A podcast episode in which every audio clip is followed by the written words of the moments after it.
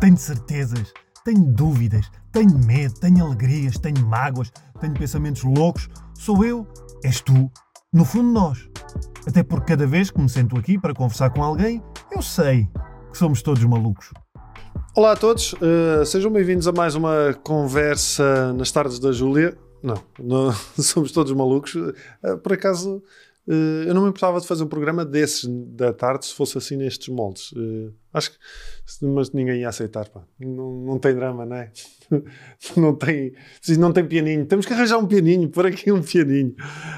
Um, já sabem, se estão a ver isto no YouTube, um, ativem as notificações, deixa aí o seu like o coraçãozinho, vem nos comentários, venham aqui aos comentários, porque eu venho sempre aqui também falar um pouco convosco e ouvir as vossas opiniões. Até, por exemplo, o tema de hoje também já me foi sugerido muitas vezes nos comentários e mais uma vez foi a pessoa, curiosamente, ou não, destino, hum, foi a pessoa que entrou em contato comigo, uh, enviou-me um e-mail que eu acho que vale a pena ler aqui. E vou ler aqui uma, uma parte uh, que, do, do mail que a Fátima me enviou e que diz o seguinte: A propósito de sermos todos malucos, eu tenho uma das patologias mentais mais temidas.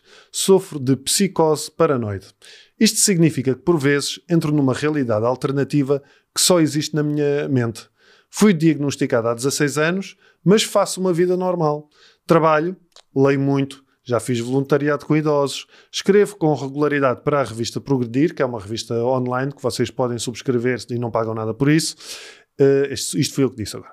E em 2021 publiquei o meu primeiro livro, Uma Vida com Propósito. Aqui está a Fátima uh, M. Lopes com este livro, a vida, Uma Vida com Propósito. Fátima, muito obrigado. Obrigada, obrigada, Raminho. Primeiro de tudo, obrigado por me teres enviado o e-mail. Um, eu recebo realmente muitos e-mails e, e, e vou eu vou colocando assim, quando me chamam a atenção, eu coloco de parte. E curiosamente foi mesmo isto. Eu estava a preparar os convidados e vi o e-mail. Olha, assim, pensei, é um tema, um tema interessante, não é? Porque nós, quando pensamos em esquizofrenia, uhum. não é? Porque isto, isto, está relacionado com a esquizofrenia, Sim, não é?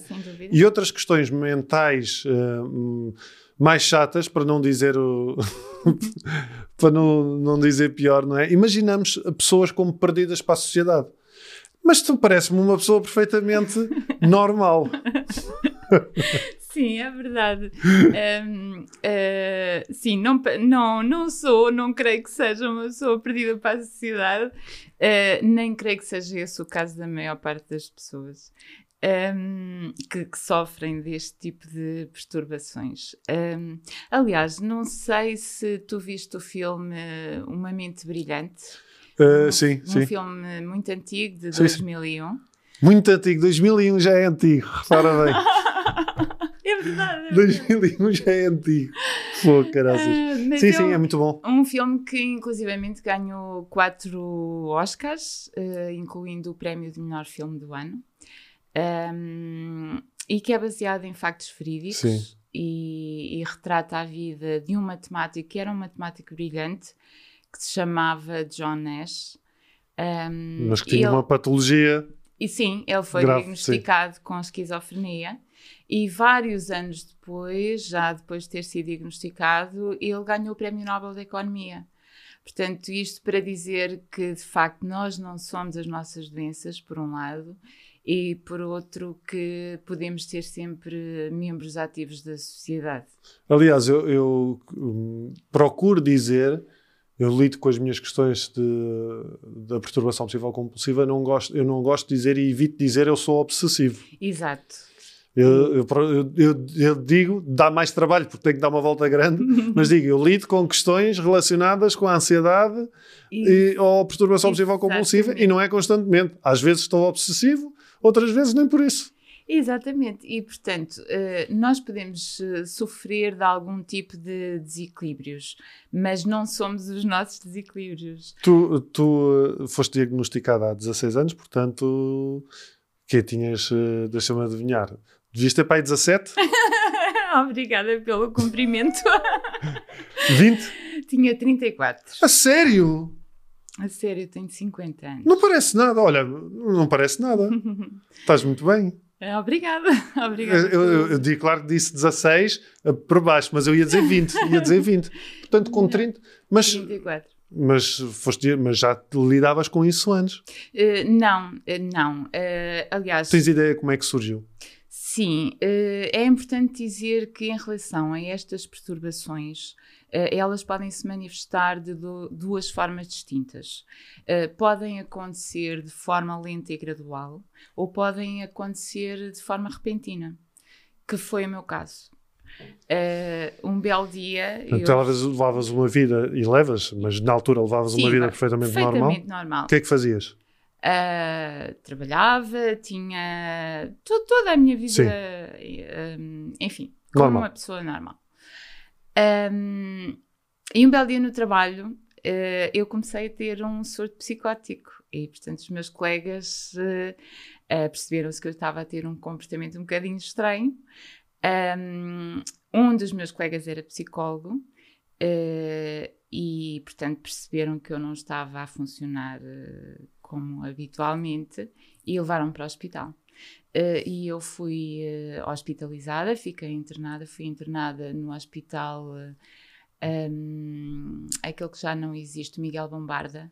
Estive internada durante três semanas. e- Três semanas? Três semanas, sim. Mas para o final, nos últimos tempos, eu já podia sair, já podia ir a casa, portanto já tinha ali alguma liberdade. Um, e o diagnóstico inicial foi de esquizofrenia. E tu, Esquizofrenia tu tens ideia do surto que tiveste ou não? Sim, Porque eh, isso é uma coisa que eu não que eu não, não entendo, quer dizer, não sei. É se as pessoas que têm um surto psicótico têm que consciência que estão a ter um surto. Pronto. Percebes o que eu quero dizer? Percebo. Hum, primeiro, há uma questão que algumas pessoas colocam que é se nós nos lembramos de- dos pensamentos. E, e no meu caso, sim, eu lembro-me. Ahm, por outro lado, ah, as pessoas interrogam se nós temos consciência de que estamos a ter um surto psicótico. E ou que, não, ou que não estás a agir bem. ou que não estamos a Exato. agir bem. Pode acontecer as duas coisas. Pode acontecer eh, a pessoa identificar-se de tal maneira com as ideias delirantes que. hum, Fica embrulhado nelas. é? exatamente.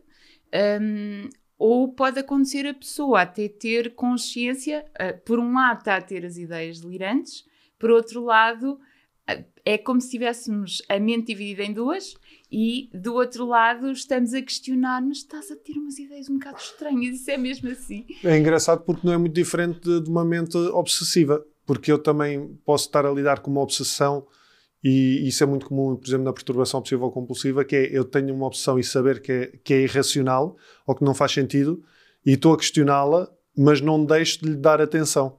Exato, exato. Aliás, eu, eu própria eh, já, já me aconteceu hum, ter um surto psicótico, agarrar no carro, ir para as urgências de psiquiatria do hospital e dizer eu estou a ter um surto psicótico. E o que é que eles disseram lá? É.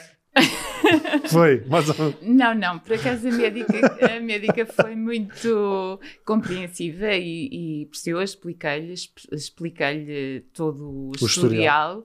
eh, e, e, portanto, ela percebeu perfeitamente o que é que eu precisava naquela altura. Precisava de aumentar a dose de medicação. E tu uh, lembras-te do que é que era esse primeiro uh, surto? Achas que faz sentido falar nisso ou não? Por curiosidade, Eu isto é mais acho- curiosidade Eu minha. acho que não, sabes? Olha, eh, vou-te vou -te dizer mais ou menos eh, como é que funciona um surto psicótico. É mais ou menos como tu teres um sonho muito bizarro, eh, com a diferença de que estás acordado. Mas é um sonho. E é mas geralmente relacionado com uma coisa de perseguição ou Pode de... ser, pode ser. Há perseguição. muito aquela ideia tipo de espionagem, não é? Que estás a ser espiã. Ah, sim, pode ser, pode ser isso.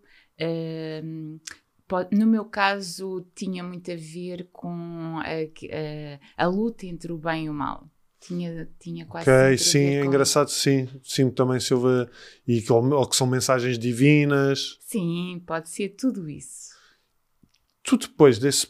Isso foi muito importante, tu teres esses amigos no teu trabalho. Exato, foi. Foi. E foi conseguirem identificar eh, que tu não estavas bem. Eh, sim, porque quando, eh, quando a pessoa eh, tem uma perturbação deste tipo e está inserida num meio onde não existe o conhecimento e a compreensão necessários para ajudar a pessoa, pode ser muito difícil, porque a própria pessoa não tem noção de que precisa de ajuda. Pode não ter noção de que precisa de ajuda. Como é que eles te levaram, por exemplo? Ahm, Foste fácil de convencer? Não foi, não foi muito fácil de convencer, mas, eh, mas sim, mas acabaram por me conseguir levar para o hospital. Sim. Eu imagino que tu te- tenhas chegado ao hospital e depois, quando voltaste, quando passou esse surto, o que é que tu sentiste?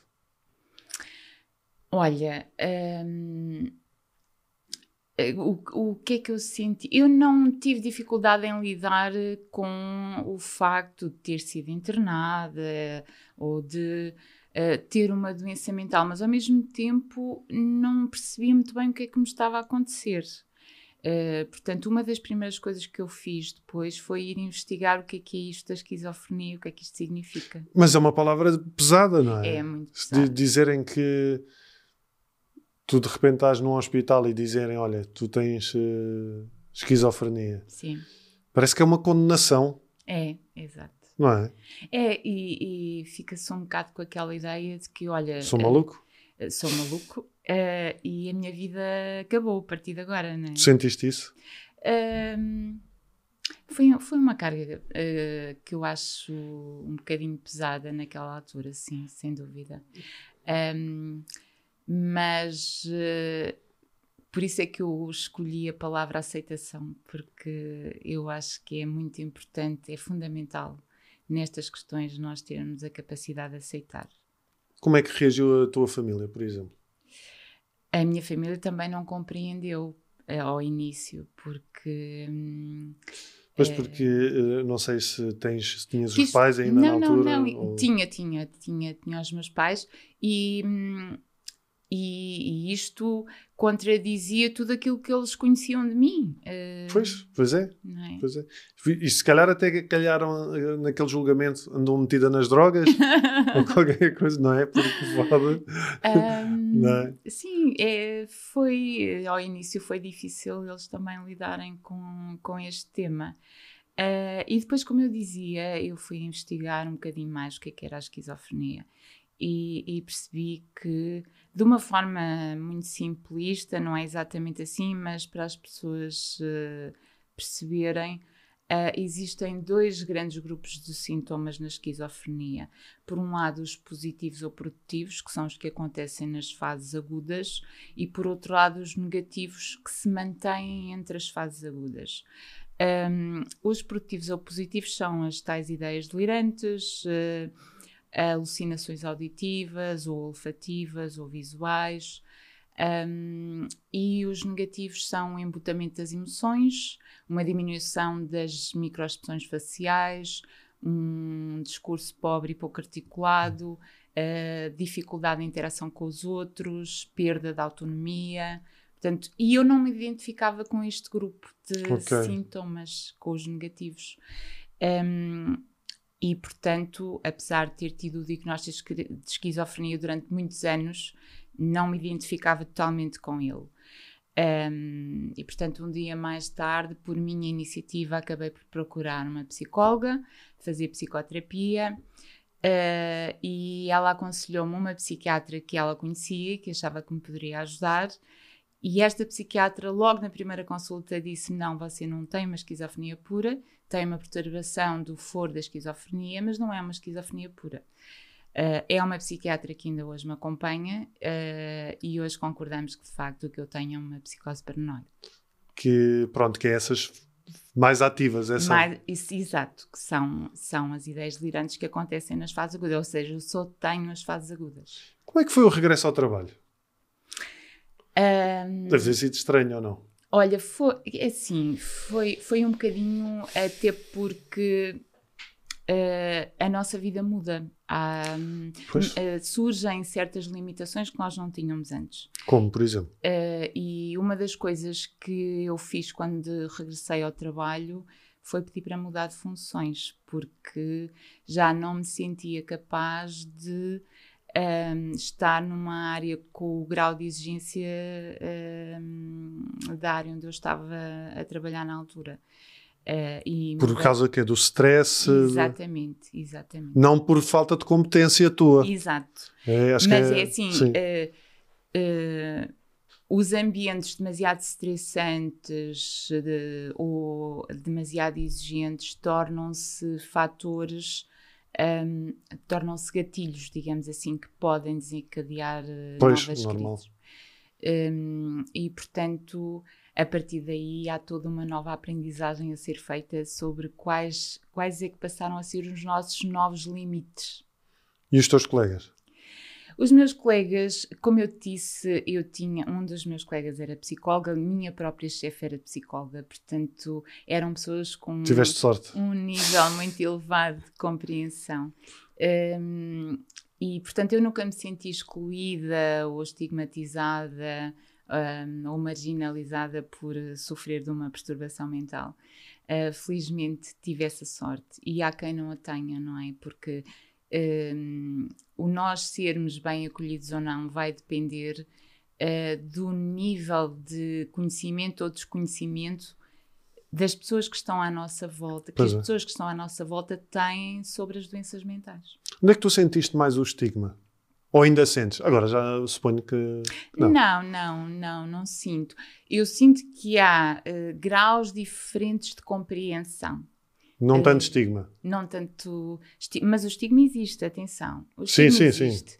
O estigma existe e é importante falar nele porque um, ainda se utilizam expressões, nomes de doenças mentais para falar de coisas comuns. Isso é o que diz o Gustavo Jesus, uh, sim, o psiquiatra. Exemplo, sim, sim que é... uh, por exemplo, o tempo anda bipolar. sim, uh, as medidas esquizofrénicas do governo. Exato. eu percebo. Eu percebo, sim. Fulano é um autista porque tem ah, ideias sim. fixas. Não sejas autista, parece um autista, pá. Sim. Sim. É, mas isto só, isto só reforça o estigma. Uh, nós não fazíamos isto com. Bem mal, sim, eu percebo. É quase aquelas coisas culturais que é ficaram cultural. de outros tempos, não é? Mas que agora que temos consciência, sim, se calhar se pode, pode ir alterando. Mas repara que nós não fazíamos isto com as doenças físicas. Pois é, quer dizer, parece um perneta, estou aqui a pensar. mas o perneta também acaba por ser uma deficiência, não é? Acaba por ser uma. Uh, sim, mas sim. Um braços partidos e coisas desse género, gripes, não. Não, é, exato não usas para isso. É, é curioso. E tu, tu, nesse início, esse estigma ou esses diferentes níveis de compreensão, onde é que tu sentiste tipo pessoas que se calhar começaram a falar contigo mais lentamente, a explicar-te as coisas devagarinho? Uh, não. Um, uh, não, acho que, acho que nunca senti isso. Um, mas mas uh, lá está, eu acho que tinha. Onde é que, onde é que sentias mais? Ou... Um, olha, algumas, uh, algumas pessoas próximas que eu acho que tinham um desconhecimento muito grande hum. E, e, que chegaram a presenciar alguns episódios psicóticos uh, meus. Uh, mas e, e, sabiam, tinham conhecimento uh, da doença, um, mas que não conseguiram na altura ter o discernimento para perceber Sim. isto é a perturbação da Fátima, não é a Fátima. Portanto, isto também pode acontecer. Sim. Um, e afastaram-se, se calhar também, algumas pessoas. É verdade. Mas se calhar também só ficam aquelas que precisamos, não é? que valem a pena. Sim, mas percebo. Um, pois o, o desconhecimento é. Lá está, as pessoas. Uh, eu, eu, eu, costumo dizer que as pessoas fazem o melhor que sabem no momento em que estão a fazer as coisas, não é? Exatamente. É, pode ser muito ou pode ser pouco, mas é o melhor que, é o melhor que sabem. Mas às Por vezes é, é um... que eu acho que uh, fóruns como este são tão importantes e é importante haver mais sensibilização da população em geral para o que é que são as doenças mentais, uh, quais são os sintomas e hum, se eu precisar de ajudar alguém próximo de mim, como é que eu posso fazer? porque hoje em dia já se fala muito de saúde mental. Uh, mas fala-se mais sobretudo de números. Estão a aumentar os números Sim. de depressão, estão a aumentar os números de Sim. casos de ansiedade. E Sim. não se fala tanto hum, da do- das doenças em si, dos vários tipos de doença hum, e de como é que as pessoas eh, podem ajudar alguém que esteja a passar por uma situação difícil. É, acho que sim. Hum, tu, tu, quando é que aceitaste? Olha, isto eh, Porque, não foi fácil. pois é isso, era isso que eu estava a foi pensar. fácil, portanto... Tantas mudanças, não é? Aceitares, tens que aceitar que não podias, se calhar, já desempenhar aquele cargo, tens que aceitar que, se calhar, às vezes não ia estar bem, Exato. não é? E não foi fácil. E acima de tudo, porque hum, muitas vezes nós ficamos agarrados ao nosso velho eu, sabes? Eh, que- Achar que o novo é uma merda, não é? e, e, portanto. hum, Começamos a questionar-nos, mas eu lá eu cons consegui fazer isto com facilidade e agora não consigo porquê. Eh, mas eh, hum, isto era fácil e agora. Mas porquê que eu não consigo? E, e a verdade é que se nós, sem aceitarmos o problema, não conseguimos lidar com ele, não conseguimos avançar. Hum, Como é que tu foste aceitando? gradualmente, gradualmente, a psicoterapia também ajudou. hum, e, e fui aprendendo, também isto é uma aprendizagem que se faz, hum, a identificar os meus limites, porque ficamos com limites mais estreitos, mais apertados, eh, a identificar os meus limites e a comunicá-los, que isso é uma outra questão importante. Falar sobre as coisas, não é?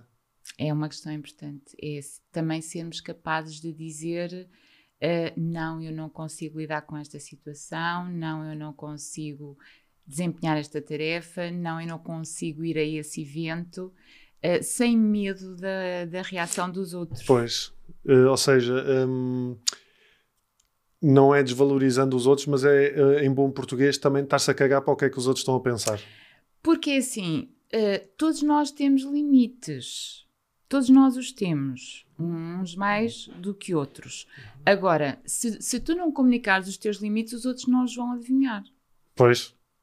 E se tu não comunicares os teus limites e, e quiseres ir em frente, quem vai sofrer as consequências também és tu. Exatamente, Não é? exatamente. E portanto, nós, se, se queremos estar hum, equilibrados e se queremos o nosso bem-estar, eh, também temos que encontrar formas eh, de hum, criar esse- essas condições.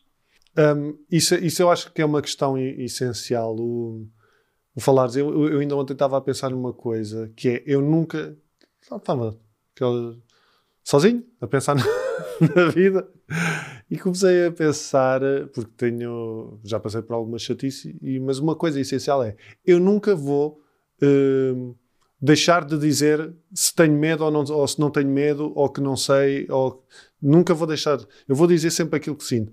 E se eu tiver uma situação, às vezes um problema de saúde, e que as pessoas dizem muito aquilo que eu percebo que não é por mal, que é vai correr tudo bem, eu não sei se vai correr bem. E eu prefiro dizer, eu não sei, olha, é o que é, eu não sei se vai correr bem. Exato. Não é ter nem uma atitude positiva, nem uma atitude negativa, mas procurar aceitar aquilo que se está a sentir, não é? Exatamente. É? exatamente. É, é No tudo, é fundo, tudo muito em torno disto da aceitação. da aceitação e de nos eh, autorrespeitarmos, que é muito importante, o autorrespeito. Hum, a autoaceitação eh, e o autocuidado. Eh, sermos capazes de perceber quais são as nossas necessidades em cada momento. Tu, tu provavelmente eh, cuidas-te melhor agora do que há 16 anos. Sem dúvida, mas sem dúvida mesmo. Até porque, assim, quando, quando eu procurei ahm, fazer psicoterapia, eh, isso também me levou num caminho de autodescoberta que me acompanha até hoje e que provavelmente me vai acompanhar pelo longo da vida. Ahm, eu fiz, eu estudei a astrologia psicológica e transpessoal. Eu já ouvi falar disso e não sei o que é que é astrologia psicológica. Mas, mas é muito giro, é muito giro e muito interessante. Um, estudei a introdução à psicologia de Jung. Uh, fiz uh, alguns testes de personalidade que me ajudaram também a identificar o meu perfil, que é excelente para o autoconhecimento. Um, e li muitos, muitos, muitos livros. Portanto, tudo isto me deu uma bagagem de autoconhecimento que, que é fantástica. Uh, e, e, eu costumo dizer que eu hoje estou muito mais próxima de mim própria do que estava antes. De alguma forma, a doença ou o surgimento da, da doença uh, aproximou-me uh, mais da minha verdadeira natureza. Mas eu acho, eu estava aqui a pensar, enquanto estavas a dizer isso, eu estava a pensar aqui numa coisa que é aproximou-te porque aceitaste. Exato, exato.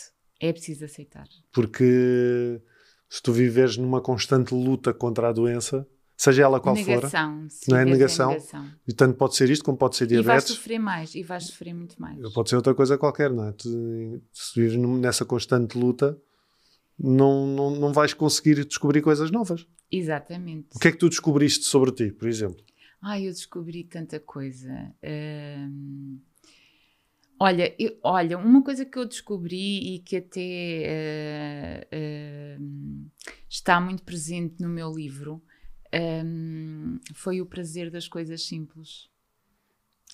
Uh, e, e, eu partilho isso no meu livro exatamente porque eu acho que é útil para todas as pessoas, independentemente de terem ou não perturbações mentais. É uh, nós sermos capazes de apreciar as pequenas coisas da vida.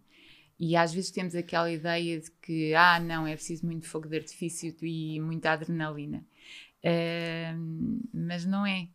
E, e, as melhores coisas da vida às vezes são as pequeninas coisas uh, que nós muitas vezes desvalorizamos e que estão debaixo do nosso nariz.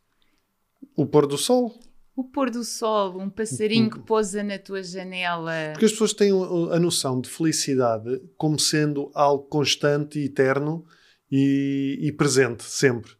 E tu não tens felicidade, tu tens momentos de felicidade. Exatamente. A felicidade constante não Mas existe. Mas esses momentos, tu só, uh, só os podes percepcionar se estiveres atento a eles. Pois.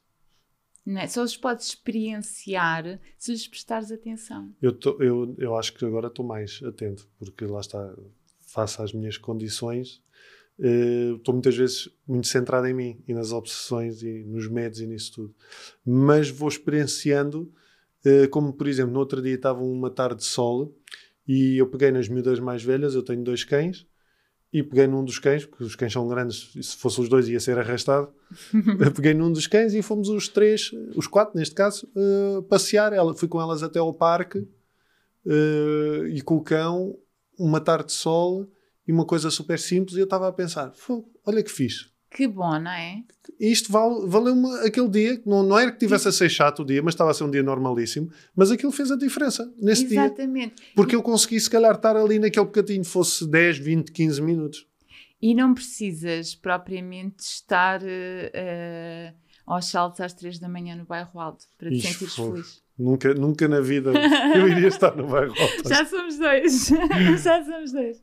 É, sim, e isso, é, ou seja, essa, essa é aquela frase muito comum, até de um amigo meu que, eu não sei se, o Luís Fernando, que não sei se está aqui o livro dele, mas que basicamente ele fala, ele, o livro dele, onde é que eu tenho o livro do Luís? Acho que deve estar aqui para baixo. O livro do, o Luís, o Luís diz que ele tem um livro que se chama a pior coisa que me aconteceu foi a melhor coisa que me aconteceu. Uhum. E, e, é muito. E está relacionado com a morte da mãe, okay. uh, que entrou também num processo depressivo, mas foi isso uh, que o fez descobrir depois uma data de coisas. E é isso, o mais importante é aquilo que nós fazemos com o que nos acontece e não tanto o que nos acontece. Exato. Por muito doloroso que seja. Por muito doloroso chato. que seja. E não quer dizer que vá ser uma coisa, sempre, um caminho sempre perfeito. Não vai, vai não vai e vais ter altos e baixos, uh, tudo isso Uh, mas sabes o que é que eu acho? Um, acho que quando nós uh, passamos por este tipo de experiências um, e mergulhamos nelas, primeiro passando pela aceitação e depois fazendo esse mergulho interior, ganhamos uma profundidade muito maior do que as pessoas que vivem à superfície das coisas. Hum, sim. Por, por exemplo, uma Deixa-me. Pode haver duas, duas pessoas. Isso é claro porque nenhuma pessoa tem a mesma experiência, como é óbvio. Mas imagina duas pessoas que têm a mesma condição que tu tens, Uhum. tu e outra, eh, podem aceitá-la e mesmo assim uma viver à superfície e outra não. Estás a perceber? Sim, sim. não é? Porque tu podes aceitar a doença e aceitar na no sentido de, ok, eu tenho que tomar medicação, mas isto é uma grande merda e não sei mais o quê, e tenho que tomar isto e isto vai andar comigo a vida toda e não sei o quê, que é uma meia aceitação, não é? Ou uma aceitação de, ok, eu sou assim, eu tenho que tomar a medicação, hum, vou E- tentar tirar o melhor disto, E tirar o melhor proveito. Exatamente. é? Exatamente. Ou seja, hum, no meu caso pessoal, eh, eu quis perceber tudo, porque sempre fui muito curiosa, e, e quis perceber tudo, eh, não só sobre mim, mas sobre a psique humana. Eh, como é que funciona a psique? Eh, o que é, que é isto das doenças mentais? Hum, e eu acho que se nós ganharmos um maior autoconhecimento, também somos, somos capazes de perceber melhor os outros. Sim. Não. Isso pode inclusivamente ajudar-nos a melhorar as nossas relações interpessoais. E ajudou-te, A mim ajudou a aceitar os outros, não é? a aceitar os outros e, e não, eh, não só a aceitar ehm, os outros, mas também a aceitar, eh, no caso de eles se afastarem, também ser capaz de aceitar isso e perceber. Não ficar que- com rancor. E eh, não ficar com rancores, exatamente. Porque é normal, nós somos todos diferentes e temos eh, eh, níveis diferentes de compreensão das coisas. Ahm, e não temos que impor a nossa forma de pensar nas coisas aos outros. Ahm, e, portanto, sermos capazes de aceitar aquilo que está a acontecer e, e- e a forma como os outros eh, reagem é fundamental. Tu aceitaste facilmente a medicação? Porque a medicação é sempre aquela. Eh, Não é? sempre aquela coisa de. É o, é o, é o prego no. Sou maluco. no estigma, não é? Sou maluco. Olha, eh, pronto, eh, inicialmente eu tive mesmo que aceitar, porque Pois. não, Sim. tinha, não tinha outra hipótese. Ahm, e depois, no caso das psicoses, pode acontecer uma coisa. Nem todas as psicoses se mantêm para a vida toda. Eh, pode haver situações em que a pessoa teve um surto psicótico e não volta a ter mais. Eh, e eu eh, tive períodos muito longos sem nenhum episódio. O que fez com que o médico falasse comigo e dissesse: Olha, vamos lá tentar fazer o desmame da medicação. Só que não correu bem. Portanto, fizemos, mas não correu bem. Ahm, e eu tive que aceitar que tinha que continuar a tomar a medicação, não é? Porque às vezes isto é para a vida toda e ahm, nem sempre é fácil aceitar, ahm, mas eh, é como tu já disseste aqui em outros eh, podcasts. quem, quem tem diabetes também tem que tomar insulina, quem Exato. tem doença, hipertensão também tem que tomar medicamentos para a hipertensão, portanto, ahm, E, e há ainda também esse estigma associado de que a medicação de hoje é a medicação da- dos anos 50, em que uma pessoa se fica a babar e que fica, não é? Que. Ahm, eh, sim, não é, já não é a mesma coisa. Eh, não quer dizer que não haja efeitos secundários, também há. Claro. Também os há. Eh, e eu, por exemplo, eh, tive eh, como efeito secundário tive uma depressão major, que é um efeito secundário que pode acontecer dos antipsicóticos. E não foi fácil acertar com a minha medicação. Portanto, eu demorei ali um bocadinho, Ou seja, depois ainda tiveste de tratar a depressão. ainda tive que tratar a depressão. Ahm, E, e- e esses foram momentos complicados ou não? foram, sem dúvida, foram. Como é que os ultrapassaste? Olha, pr- primeiro porque hum, eu percebia claramente que aquela depressão não era minha, porque eu nunca fui depressiva. Ok. E, portanto, eu percebia claramente que aquilo não era, não era meu, eh, não percebia. Sim. Hum, as pessoas podiam me dizer assim: ah, estás deprimida porque estiveste internada. Uh, não, eu não, eu não sentia qualquer uh, depressão em relação ao facto de ter sido internada. E, portanto, era estranho para mim estar deprimida. Mas isso é um processo de autoconhecimento, de autorregulação, sim, não é? Sim. Uh, mas foi difícil. Aliás, uma depressão major é, é, o tipo de depressão mais grave que podes ter, em que a vida, que normalmente é a cores, passa a ser a preto e branco. E todos os teus interesses desaparecem, todos os teus hobbies desaparecem. Não há nada que tu aches que valha a pena. Um, e por isso é que muitas vezes acontecem casos de suicídio, não é? E tu, como é que tu chegaste a esse, foi o médico que fez o diagnóstico, foste tu que foste. Uh, é assim, uh, na altura o médico percebeu que eu, que eu estava de facto deprimida e depois fez-me uma alteração do antipsicótico para um outro que já não provoca esse efeito. Um, mas pronto, foi ali difícil acertar, porque lá está nós somos, uh, todo, todos nós temos um organismo que é diferente, somos Sim. diferentes e funcionamos de forma diferente em relação aos medicamentos. Podemos ter, umas pessoas podem ter uns, uns efeitos secundários, outras pessoas podem ter outros, não é? E o médico não sabe como é que nós vamos reagir, portanto, às vezes é um bocadinho uh, tentar encontrar. E aí passa outra vez a, a aceitação. Isto acaba por ser tudo em torno disso. Sim, e, e, e mais. Eu acho que uh, quem está neste caminho uh, e que procura ajuda, uh, é importante perceber que pode não acertar à primeira no médico, pode não ser aquele o médico mais adequado, Sim. pode não acertar à primeira na medicação, medicação eh, mas é importante não desistir, porque não desistir do processo é não desistir de si próprio. Tu desististe alguma vez do processo? Uh, não, acho que não. Hum, mas tiveste momentos, se calhar, provavelmente mandar, apetite mandar tudo à merda, ou não? Sim, óbvio. Sim, houve. Porque acho que isso é óbvio, não é? É, é normal sim. acontecer. Houve, houve, houve períodos uh, demasiado complicados um, e enfim, começas a pôr tudo em causa, não é? A tua vida mudou, ficou virada do aviso. Um, eh, agora, se tu mantiveres uh, uma luzinha de esperança de que, ok, isto é uma fase que eu estou a passar, uh, preciso lidar com ela, preciso de ajuda para lidar com ela e com um bocadinho de sorte isto há de ser ultrapassado. Um, é uma postura mais positiva e que te pode trazer melhores resultados, obviamente.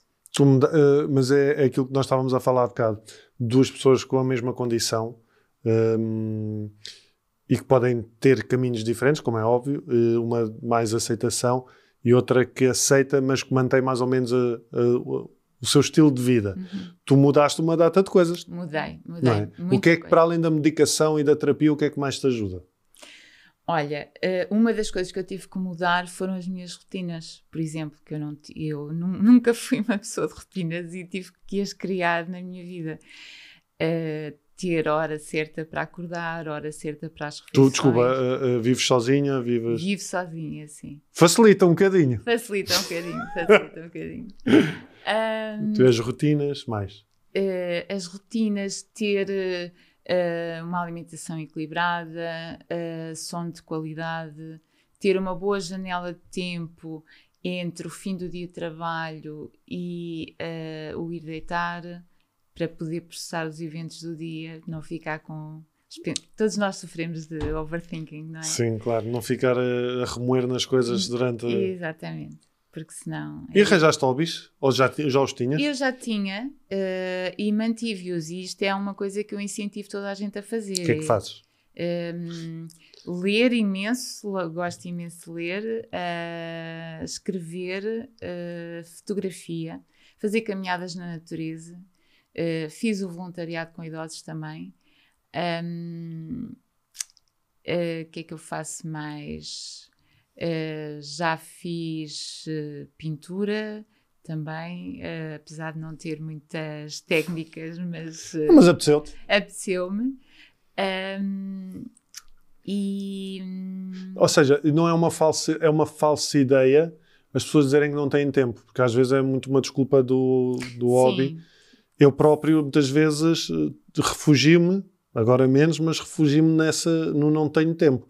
Mas uh, se, eu se eu tiver um horário, uh, o tempo. A questão é essa, porque todos nós temos as mesmas 24 horas e, e às vezes não é o não ter tempo, é como é que nós utilizamos esse tempo. Sim. Um, e tu, para ler, por exemplo, para teres um hábito de leitura ou um hábito de escrever, precisas mais de 10 minutos por dia. Exatamente. 10, 15 minutos. Se uma pessoa tirar 20 minutos para si todos os dias. Eu, por exemplo, eu não vejo televisão, eu deixei de ver televisão, portanto ganhei imenso tempo. Exato. Sim. Não vês séries, Netflix, nada? Não, olha, vou-te dizer, um, ainda no outro dia estava a, a falar isto com uma colega minha. Uh, a única exceção de ver televisão uh, é na época de Natal os filmes de Natal. Eu adoro ver filmes de Natal. Pronto, já não é mal. E mudaste de trabalho ou não? Não, mudei várias vezes de departamento, mas de trabalho não. Eu trabalho numa organização pública. Ok. Um, hoje, uh, o que é que tu sentes que uh, precisas de fazer? Que eu preciso de fazer? Sim, o que é que tu. Um, se estás num ponto equilibrado ou se achas que ainda falta melhorar aqui coisas. Claro que nós estamos sempre à procura de melhorar, não é? Mas uh, o que é que tu sentes? Uh, olha, uh, eu acho que neste momento eu sinto-me num, num, momento bastante positivo. Um, e acho que consegui encontrar um equilíbrio razoável entre uh, aquelas que são as minhas necessidades, os meus limites e aquelas que são as minhas um, obrigações e, e aquelas coisas que temos mesmo que fazer. Portanto, conseguirmos equilibrar estas duas áreas eu acho que é fundamental. Sim. Um, e manter sempre os, interesses, os nossos interesses, os nossos hobbies presentes. Uh, coisas que nos deem motivação e alegria e que um, tornem a nossa vida significativa, porque a vida continua a valer a pena independentemente daquilo que nos acontece. Sim, eu acho que isso é, é um bom fundamento. E, e isto não quer dizer que tu tenhas uma vida impecável e que não tenhas os teus momentos maus. Claro que sim. Não é? Claro que Porque sim. Sempre... eu não sei se ainda lidas com algumas psicoses ou alguns surtos ou não, ou, mas mesmo Nós... em relação ao dia a dia, não é? Temos dias piores do que outros. Temos. Temos dias uh, menos bons, temos dias em que não estamos no nosso melhor. Um, e em relação aos surtos, eles podem sempre acontecer, uh, depende de uma série de circunstâncias, depende sobretudo dos gatilhos. Um, uh, ambientes ou situações muito estressantes, mudanças radicais na tua vida, às vezes podem acontecer até várias mudanças drásticas na tua vida em simultâneo que tu não controlas, que podem ser na.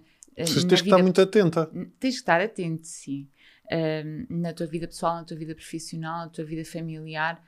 Uh, e às vezes tu, como não controlas isto, precisas de ajuda e precisas também de uma rede de pessoas que te apoiem e com, com as quais tu possas partilhar essa carga excessiva se isso acontecer. Tu conheces pessoas que lidem com a mesma condição que tu? Conheço. E eu, eu tenho uma ideia pré-concebida que não sei se é verdadeira ou não, por isso é que é pré-concebida, que é que as pessoas com doenças mentais mais graves têm mais dificuldade em procurar ajuda. Isso pode acontecer, pode acontecer por duas razões. Uh, pode acontecer, por um lado, porque a própria pessoa não, tem, não, não, não é capaz sim, sim. de pedir ajuda. Uh, e pode acontecer porque a pessoa até tem consciência de que não está bem. Mas e, tem vergonha. Mas tem medo. Tem medo do estigma, tem medo dos rótulos, tem medo de um possível internamento, tem medo que a sua vida fique destruída, uh, tem medo do que é que os outros vão pensar e dizer. Tu te chegaste a ter medo disso tudo? Um... Olha, eu cheguei a ter, é assim, ao início foi de facto assustador e, e eu pensei, ok, pronto, sou maluquinha, não é? Antes de, antes de, eu, antes de, de eu começar uh, a investigar e, e, a procurar perceber melhor estas questões, uh, eu própria também não tinha um grande conhecimento sobre doenças mentais. Portanto, também tive que fazer a minha própria aprendizagem, não é? É esse o caminho. E então, que conselho é que tu achas que podias deixar a, a pessoas que, que se calhar até sabem que podem estar a, a, lidar com uma situação mais grave e que têm esse medo? Uh, que não tenham, que, que, procurem, se acham que precisam de ajuda, que, que a procurem. Um, porque o que é essencial é o vosso bem-estar. Uh, e, portanto, um, não devem ficar presos no medo do que é que os outros vão pensar. Um, os outros podem pensar imensas coisas acerca de nós e nós, uh, isso não é responsabilidade nossa. Eu costumo dizer que um, uh, é aquilo que eu sou ou aquilo que eu digo é da minha responsabilidade. A forma como os outros interpretam isso é da responsabilidade deles. Sim. E, portanto, não, não devem ter medo de pedir ajuda, não devem ter medo de fazer um caminho de, de autodescoberta e, e de encontrar um, os seus próprios limites, identificar os seus próprios limites e de os comunicar se for necessário. Porque, na realidade, se estiverem esse medo, estás aqui também como um exemplo que passou por isso tudo. Passou por um internamento passou por uma depressão, passou por mudanças de, de, de aceitação, mudanças de vida, não é? Sim. E, sim. e que. É, Ou seja, é possível sim. sair do outro lado. Sim, é isso. é possível ultrapassar. E, e, para quem vive com pessoas uh, que não que tenham a dificuldade em aceitar, como Olha, é que essas pessoas podem ajudar? Tens ideia? Olha, eu acho que acima de tudo as pessoas. De, de, uh, uma pessoa que esteja próxima de alguém que esteja a passar por uma situação destas um, e que não sabe, deverá procurar informar-se sobre. Uh, ok, uh, esta pessoa está a ter um comportamento estranho, ideias bizarras. O que é que isto significa? Procurar informar-se, porque esta informação existe, ela pode não estar muito difundida, Sim. mas ela existe se nós a procurarmos. Uh, e depois tentar, tanto quanto possível, uh, com esses meios, com essas ferramentas, ajudar aquela pessoa da melhor, da melhor maneira que estiver ao alcance. Eu até costumo dizer, uh, não sei se concordas ou não, que um bom passo é os familiares, numa primeira instância, eles próprios irem ao psicólogo. E, no sentido de perceberem como é que podem ajudar. É? Exatamente. Pode começar por aí. A Catarina fez isso, por exemplo, em relação. A Catarina teve consultas, já, já o disse aqui algumas vezes, teve consultas com o meu psicólogo porque, para perceber como é que me poderia ajudar. Exatamente, pode mesmo começar por aí. Uh, a pessoa. Um, ninguém nasce ensinado, não é? E, e, portanto, se nós não temos informação sobre aquela doença, é normal que não saibamos lidar com ela. Portanto, teremos que encontrar essas ferramentas para podermos ajudar a pessoa, sobretudo se ela não for capaz de se ajudar a si própria. Sim. Há uma coisa curiosa da tua história que é tu, pelo aquilo que tens um site, sim. que eu percebi, e tu dás consultas.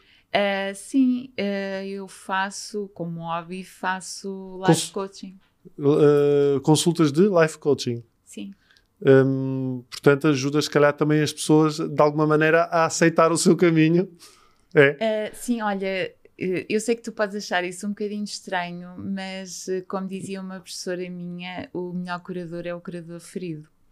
Que é aquele, Faz sentido? É aquele. Porque às vezes há terapeutas que uh, têm muitas teorias e muitas ferramentas, uh, mas não, não têm as vivências. As vivências. Uh, e portanto, quem já foi ao inferno e voltou uh, vem com uma bagagem completamente diferente para poder ajudar os outros. E vem naquele sentido de assim, malta, eu já lá tive, não precisam de ir, não vale a pena. Exatamente. Olha, Fátima, uh, muito obrigado por esta conversa. Obrigada. Eu gostei, eu gostei muito, acho que foi muito esclarecedora. Um, e, e quanto a vocês, tem aqui o livro Uma Vida com Propósito, da Fátima, Fátima M. Lopes, para não se confundir com a Fátima Lopes, da, da, da SIC. Uh, e podem também procurar o site da, da, da, da Fátima, se, se calhar para ter uma conversa com ela, se vos fizer sentido. Uh, mas, sobretudo, eu acho que a mensagem é qualquer que seja a vossa questão, é procurar aceitá-la e, e vivê-la da melhor forma, com tudo aquilo que, isso ela, que ela tem, de bom e de mau. Exatamente. É? Exatamente. Muito obrigado. Obrigada, Ramiro.